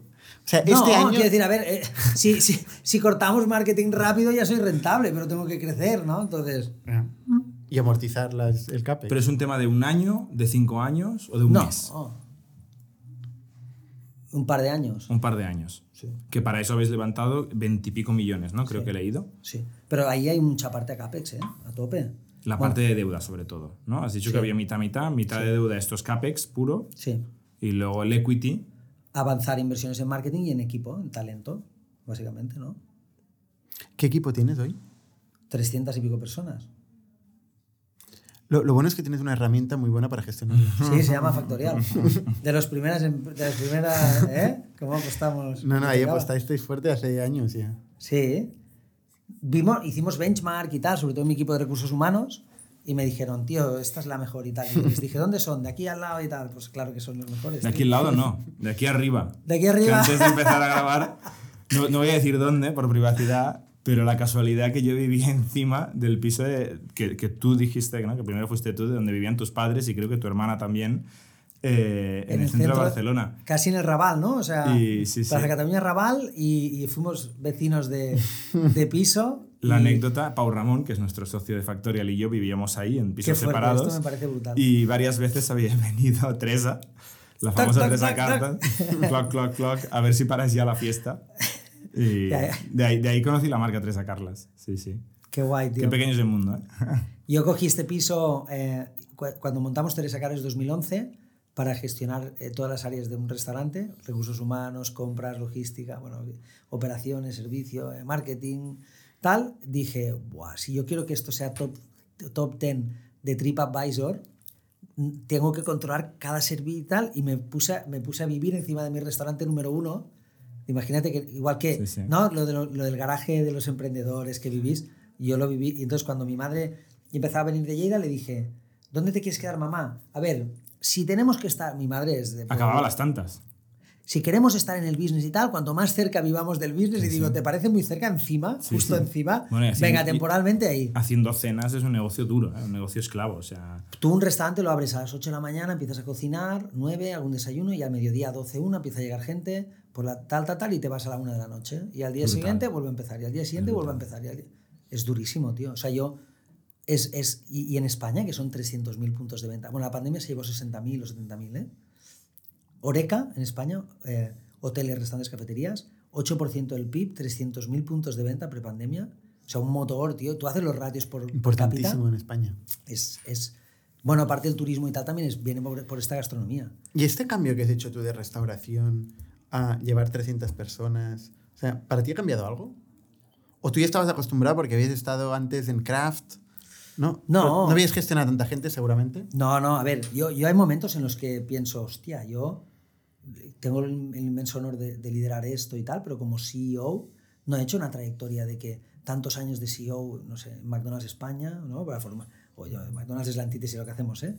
Y luego a lo mejor, o sea, no, no, yo, yo crecí mis posiciones mid-management, me formé y luego la vida me ha llamado a liderar esto arriba del todo y tal. Y hostia, no, no me da vértigo, sobre todo cu- cuanto más profesionales tienes alrededor, pero el expertise ha sido learning by doing, ¿no? Y, y entonces ha sido... casi con- siempre es el caso, ¿eh? ¿Sí? Sí. Vale, pues Sobre guay. todo en compañías que crecen. O sea, Nati y yo lideramos una organización de mil personas. Nadie ha liderado una organización de mil personas que trabaja en Factorial, casi nadie. Vale. O sea, es que hay muy pocas que crezcan así de, de rápido, que es lo que te pasa a ti. Y entonces, eh, learning by doing y sobre todo, mira, el otro día vi una viñeta online y tal de, de un tipo que los fracasos, ¿no? Fails, eran como tochos que los llevaba aquí detrás y le hacían pequeño y se caía Y el otro era el que los había ido metiendo como una escalera y cada fail me hace un poquito mejor llegando no sé dónde voy a llegar. Y yo, tío, o sea, cuando los fails me empiezan a rayar, digo, pues sácale el, el aprendizaje, esto te lo juro, ¿eh? Lo- los key learnings de la hemos cagado, vale, pues sobre todo que no lo volvamos a cagar en algo tan parecido, coño. Y esto a mis equipos y tal es constantemente, constantemente, y creo que nos hace mejores, tío. ¿Cuál es el peor fail? Por ejemplo, hay un fail que es estar tú liderando una categoría, restaurantes saludables, y ver que todos te están mirando a ti en lo que haces y te siguen, o sea, sentirte líder, y entonces no, no mirar a la competencia, casi despreciarla, porque si te miran ellos a ti te copian, pues tú eres el líder y nosotros a lo nuestro, y cuando empieza a aparecer alguno que es bonito y que crece, entonces igual fijarte demasiado y decir, un momento, yo tenía mi posicionamiento, hacía esto así, pero ahora me gusta esta parte del producto, este, este, este, del otro, esto, esto, esto, y lo cojo y lo amachembro a mi proyecto. Cagada pasturet. O sea, a la competencia se la mira siempre, no te obsesionas eh, en lo que hacen. Si hay algún feature o algo que lo han hecho tan de puta madre, pues si ellos están copiados, o sea, copiar, copiar a- descaradamente, pues igual, pero los chinos que han hecho toda la vida, con perdón, o, mucha gente, ¿no? La moda, ¿no? ¿Qui- ¿Quién realmente innova creativamente y cuáles son más followers de tendencias? Yo no tengo ningún problema en el hecho de copiar o no copiar. Entonces, yo sé que nosotros, al ser los primeros, mucha gente se inspiraba en nosotros, no nos preocupaban y cuando me doy cuenta que, hace, que hay gente que hace cosas muy bien, nosotros no hemos sabido hacer esto. Entonces, cuando lo empezamos a intentar hacer, hay gente que le, da, que le genera dudas. Hostia, pero nosotros innovamos y ahora ¿por qué metemos esto de este y tal? Y espera, modifiquemos el modelo. No, el modelo está clarinete y tal. Un gran fail, tío. Que yo me he dado cuenta con el tiempo de, de saber analizar la competencia, su justa medida y tal, ni obsesionarme, pero tampoco pretender que todo lo mejor de todos lo tengas que tener tú. O sea, tú eres tú y ellos son ellos, ¿no? Lo que está claro es que tú conoces muy bien tu mercado, ¿eh? Sí, muy bien. Y me gusta tener las cifras macro. Y para mí, eh, yo la gente que más me sorprende en el mundo de los business, de cuando pues una cena de emprendedores o en un foro ahora un poco más ya, el otro día, el, eh, Empresa del Año, ¿no? El, el evento este que hacen en Barcelona, que premiaron, pues yo que sé, a Puig, a las grandes familias catalanas, tal, que, que lo hace Banc Sabadell con, con, em, con el periódico y, y había pues Foment del Treball, el presidente de la Generalitat, Ada Colau, no sé y, y, oye, me invitan a este foro, joder, soy muy chiquitito para estar aquí, pero qué honor, ¿no? Entonces ahí hablas con gente muy top, CEOs, consejos de administración, IBEX. A mí lo que más me fascina de- del, gran del gran empresario es el conocimiento de, de su negocio de todas las variables, tío. Esto es la clave. ¿Y por qué lo vivo? Porque cuando hay gente ahora que me dice, Jordi, estoy emprendiendo un business, me encantaría que me dieras un poco de consejo. Pues, ¿quién soy yo para dar consejo? No, pero me gusta lo que has hecho y tal. Como mínimo en hostelería y ahora en food, ¿no? Vale, venga, sentémonos. ¿Qué quieres hacer? ¿Un restaurante de tapas? ¿Dónde? En Barcelona. ¿En qué zona? En esta. ¿Cuántos restas hay? ¿Qué ticket medio hay? No, no he mirado nada. Pues te la vas a, te vas a estampar, tío. En cambio, me viene uno que tiene el mercado pintado, que dice, es que hay unos tíos que es una startup que te da el tráfico, footfall y no sé qué, y me vienen con un análisis y tal, y digo, "Mm, tiene potencial de igual tal, porque conoce su business. O sea, Cono- haz, haz tus deberes, ¿no? Básicamente, conoces haz tu mercado. Tú- No es tengas verdad- ilusión en que te vaya bien. Eh, eh, deberes, Es, coño. verdad que tú venías de, de consultor y de gran consumo de craft. Tú eres el product manager de Royal, Sí, hostia. de la levadura Royal. Postres en polvo, levadura, gelatina, super healthy, ¿eh? 20, 23 añitos, 24. Pero un marketing, ¿cómo me formaron ahí, tío? Los americanos. Unos consultores de Nueva York, tío, un nivelaco. Primera línea. ¿Y ahí. tienes que conocer la PNL? Sí. Bien. Yo venía de finanzas ya. Yo era el product manager de United Business Council Europe, seguramente con más enfoque finance. Porque ya venía, pero a lo mejor me faltaba análisis de, de mercado, consumer insights, eh, la parte igual más creativa, marketing, campaña de comunicación, tener sensibilidad en, en otro... En, marketing gran consumo es súper bonito porque es el motor de una compañía. Procter Gamble, Coca-Cola. Y entonces yo, como auditor consultor, había visto muchas áreas de negocio y cuando descubro el área más clara, o sea, la gente más joven, con más formación y ese, tal, los, y los que tienen más presupuesto para gastar, es marketing gran consumo y ahí me enganchó mucho, tío. El- todo lo que se puede llegar a hacer, ¿no? Datos de mercado, tener a los mejores creativos a tu disposición, crear el poder de una marca, darla a conocer, innovar, lanzar productos al mercado. Y es muy guay. Es fácil, o sea, disfrutas, ¿no? Y esto es lo mejor, ¿no? Si no fueras CEO, ¿qué rol ejecutivo harías en la compañía? Hostia, qué buena pregunta. Yo creo que eh, Chief Strategy Officer a lo mejor, Porque en los Es un últimos... poco comodín, ¿no? Es un poco Es lo como... más abstracto que se encontrará. Es el armario. No, hostia, pues mira que... Fue Chief Strategy Officer durante Mira un que me lo he pensado, ¿eh? No, pero te- yo te diría que he intentado afinar más en los últimos años. Coño, la estrategia para no cagarla. No, pero uno, un- uno de los de verdad, de los que existen. Tío, mira, te voy a decir de una los que cosa. tienes ahora. A ver, yo, yo creo que igual mi punto más fuerte es que yo me formé 10 años. No te digo que, que- Yo te voy a decir tres roles que los que tengo ahora en estos roles son mejores que yo. Os- pero yo podría hacer seguramente director de marketing, porque- ¿Vale? Bueno. de finance, porque yo tengo el ¿Sí? background finance. Sí, claro, sí, sí. Pero ¿qué- Consolidación no. ¿Y- y- fiscal. ¿Y cuál es el tercero? eh, project manager, desarrollar y que, y que tenga los ingenieros y decir, proyectamos esto. O sea, de producto. no, eh, business development. Business Development. Me encanta, tío. Venga a vender. Si toca vender, vendo yo. Es que yo soy más. Soy multifacético con la pasión por delante, ¿no? Luego también a veces es. Es una buena definición de CEO. ¿Sí? Multi- no, multifacético con la pasión por delante. Me gusta como resumen, sí, sí. Yo tuve la inmensa fortuna de, de que KPMG apostara por mí, y era un pipiolín y tal, cuatro años, y, y entonces cuando se me ha dado la oportunidad, eh, donde no llegaba mi talento y tal, eh, llegaban las horas. Y le metía caña, y, y venga, chupando rueda de los... Y oye, tío, y preguntando, esto no sé hacer, pues venga, tablas dinámicas, eh, PNLs, tío, a controlarlo, puta madre, análisis de un año para otro, tal, venga, te dan los números y a esta compañía que le ha pasado. Y hubo una época que esto para mí era un, juego, era un juego tan bonito. Año anterior, este año, y tú sin hablar con el financiero primero o el director general, tú te haces tu análisis de analytical review de qué le ha pasado a esta compañía. Te haces tú tal y luego vas a hablar con él y te explica. A la que has hecho 10 de estas, pues empiezas a comprender ¿no? los números de un business. Esto es súper fascinante. Como yo lo hice cuatro años, lo aprendí. Luego marketing, gran consumo, todo este entorno. ¿no? Em, Ot- Otra pregunta muy, muy diferente, ¿eh? pero ¿hay algo de vuestro negocio que se puede patentar? sí, ¿Tenéis patentes? todavía no, pero estamos en ello. ¿Recetas?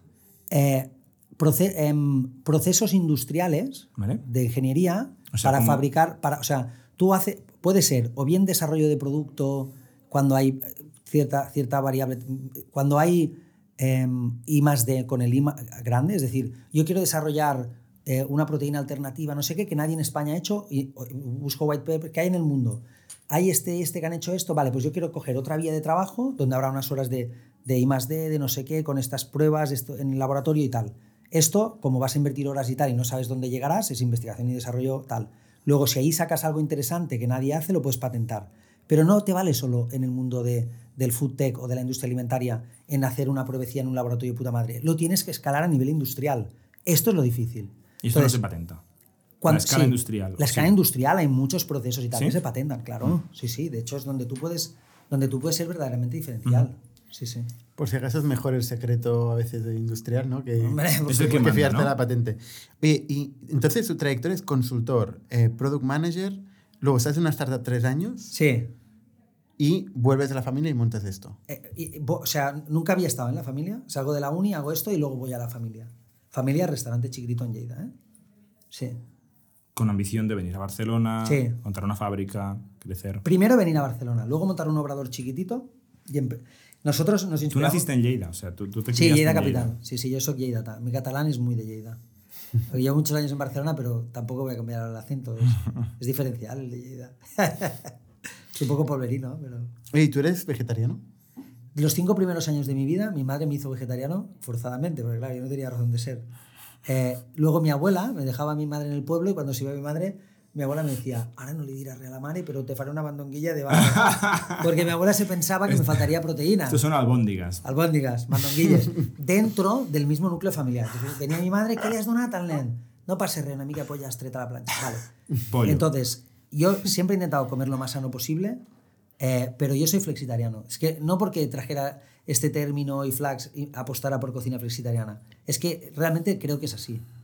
A mí me cuesta mucho, eh, digamos, o sea, una dieta vegana 100% es, es totalmente sana. De hecho, solamente se ha encontrado a lo mejor alguna deficiencia de vitamina B12. No porque las vacas tengan B12, sino porque las carnes cuando, cuando comen hierba, la, la carne de pasto, coge muchos microorganismos y tal del- del- de la hierba del pasto y eso lleva B12 y lo procesan y tal. Y cuando comes carne, comes B12. Pero tú llevas Es muy duro ser vegano. Eh, a ver, eh, si quieres ser vegano, socializar, eh, si quieres Ser ser- feliz. Es difícil porque vas a ser siempre un poco el, el- el raro de la peli. Luego yo tengo amigos y amigas veganas, los respeto a tope y hay gente que lo hace muy muy bien. que, por ejemplo, el vegano que va al mercado, compra mucho local, cocina en su casa a tope. Así el sí. amor que. No, no, el amor que le ponen. Tú, tú. O sea, una amiga vegana que cocina en casa y te hace su plato favorito, que te hace u- unos, unos boniatos al horno con una ensaladita que es la que le gusta a ella, tal, se curra la, la mazorca de maíz. O sea, os lo juro, hay tanto amor en ese plato de verduras, lo ha ido a comprar al mercado. Que eso, tío, o sea, es, es whole food. O sea, tú percibes los nutrientes en tu cuerpo cuando, cuando comes esto. ¿Qué pasa? Que, tío, emprendedor o, o alguien joven que no tiene tiempo, que no sé qué, qué tal, es difícil con el día a día, el ritmo rápido, viajando, vida social, la cena de los empresarios, de tal, tú decir siempre, no, yo soy el vegano, yo soy el no sé qué. El otro día en esta cena estaba Oscar Pierre y él de segundo, los dos, de, hostia, si no comemos carne mejor, porque era entre semana por la noche, pues oye, un plato de verduras. O sea, está pasando que en estas cenas ya hay más gente que sea vegana o no, quiere comer sano, pero porque se le sienta mejor, ¿no? ¿Tú eres el target de Flex and Kale? Sí, total. Target y creador. Claro, yo hice una marca que también me inspirara a mí, pero target total. O sea, yo iba... La expresión dog food aquí no se puede usar, ¿no? Total, tío. Es que, hostia, ¿cómo lideras un, un producto en el que igual, hostia... Que no mejor que no te dediques a la funeraria o... Yo siempre he pensado, o sea, es- estás en una marca de deporte, o sea, estás en Nike o estás en no sé qué y, y no haces nada de deporte. Digo, just do it, just do it el que... No. Creo, ¿eh? Arriba del todo, tienes que creértelo, ¿no? Sí, Hostia. pero te lo puedes creer sin necesidad de ser target, ¿eh? Sí. puedes estudiar el mercado como tú has hecho, ¿no? Ya, ya, Entender muy puedes- bien tu target y Puede ser servirlo. muy profesional, ¿no? Eh, no, no. Yo te- vuelvo al principio de que me muevo muy por la, mucho por la pasión, creer en nuestro producto. Vale. Oye, pues última pregunta. ¿Tú, ¿Tú lees Sí, o escuchas podcast? ¿Te inspiras también. de alguna manera? Audio- Ahora me estoy enganchando los audiolibros, tío, porque voy, Lleida, tal, hago muchos kilómetros en coche y siempre, pues el, el Basté por la mañana Raku, hostia, es que eh, mucha música Spotify y ahora eh, eh, pensé, tío, no me da la vida para tantos libros, pero me, me encanta y los audiolibros es fantástico, ¿no? ¿Puedes recomendar uno? Mira, el último que me he leído es muy profundo, ¿eh? porque murió mi padre en diciembre y quería profundizar en evolución espiritual. Me, he leído un libro en audiolibro y me ha mo- motivado tanto que me lo he comprado. Se llama El Kibalión. El, el, el seudónimo de que lo ha escrito se llaman Los Tres Iniciados y es una, una compilación de todo el pensamiento de Hermes Trismegisto, que es uno de los grandes pensadores, maestro de maestros que vivió en la época griega. Eh, y entonces me fascinó mucho el concepto hermético. Yo sí te digo, aquí en, en Factorial soy- sois muy herméticos. Dirás, nos mantenemos la info, no la trasladamos de departamentos y tal. Hermes Trismegisto dejó escrito unos teoremas muy básicos de la evolución espiritual que los, los sucesores, lo- los, los sucesores vieron que eran tan poderosos que los quisieron mantener para ellos porque tenían miedo que si llegaba a las grandes masas, cómo cambiaría la humanidad. Entonces, no sé, esta historia me llegó, me pareció tan fascinante que dije, quiero profundizar en esto, ¿no? Y este me lo he leído ahora en un viaje en Sri Lanka con mi madre y mi, hermana, que estuvimos 10 días en un retiro ayurveda, que os lo recomiendo mucho. Mi padre murió de repente, 70 años, eh, infarto de miocardio, eh, hace nada, dos meses. Fue tan shock que y pensé, hostia, esto será muy duro Navidades y le hice un regalo a mi hermana y a mi madre, que es el viaje más fascinante de nuestras vidas. Nos vamos los tres a... Papá había estado mucho en, en, en India haciendo meditación. Vamos un poco a ver todo esto que igual era el, el, que lo tenía más desarrollado de la familia. Vamos a ver si los que nos mantenemos vivos podemos crecer por ahí. Y hostia, ha sido una relación súper bonita. Y ahí, en este entorno, me ha dado para leer estos libros un poco más profundos. Muy guay. Pero en paralelo me llevé The Psychology of Money, que es un libro muy interesante, con 20 capitulitos, de cómo al final, pues por mucho que seas el, el, ingeniero financiero más top del mundo, si te vuelves loco con la pasta igual te arruinas, y si eres un hombre ganando 2.000 pavos al mes pero inviertes bien, con el principio de la capitalización igual acabas con 10 millones en el banco, ¿no? Entonces este me lo leí en paralelo y también me ha gustado mucho. Vaya shock, ¿no? De uno al otro. Del bueno, al pero eso es chulo, salvaje. ¿no? Pero para que veas... Pero si, si el entonces- mundo es así. Y también me leí en este viaje el, el alquimista de Pablo Coelho, que lo tenía allí históricamente, un regalo de una amiga. Y yo creo que estos libros te llegan en momentos también en los que estás más preparado como para leer esto, ¿no? No sé, al menos yo, yo, yo lo he sentido así. Ay, Jordi, pues Bueno, oye chicos, Muchas placer, gracias. ¿eh? Gracias, ¿eh? Vale. hasta la semana que viene. Somos un ecosistema de startups tech de Barcelona, creadores de Camalún, Kipu y Factorial, entre otras. Ofrecemos más de 5.000 metros cuadrados de coworking a startups y organizamos eventos diarios para discutir negocio y tecnología hasta la saciedad. Desde ITNIC Fund invertimos en equipos con capacidad de construir grandes productos y negocios. ¡Te esperamos!